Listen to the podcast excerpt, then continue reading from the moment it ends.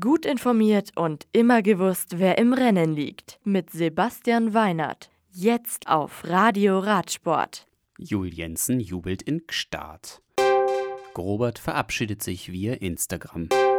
Van der Meer siegt in Flandern.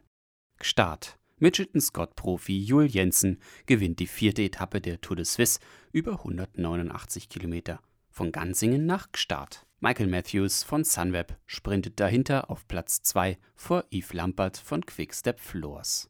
Steffen Küng von BMC bleibt im Leader-Trikot.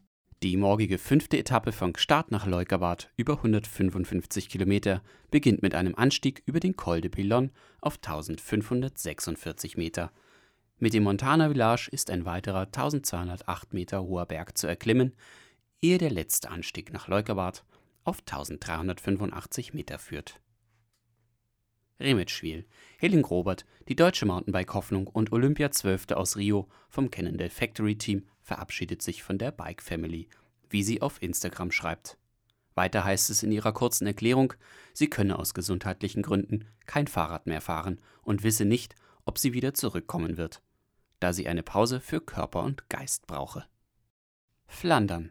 Janine van der Meer vom Healthmade Cycle Life Team gewinnt die 138 Kilometer lange Flanders Diamond Tour an der belgisch-niederländischen Grenze im Sprint gegen ihre knapp unterlegene Teamkollegin Katrin Schweineberger aus Österreich.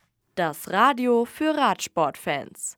Im Web auf radioradsport.de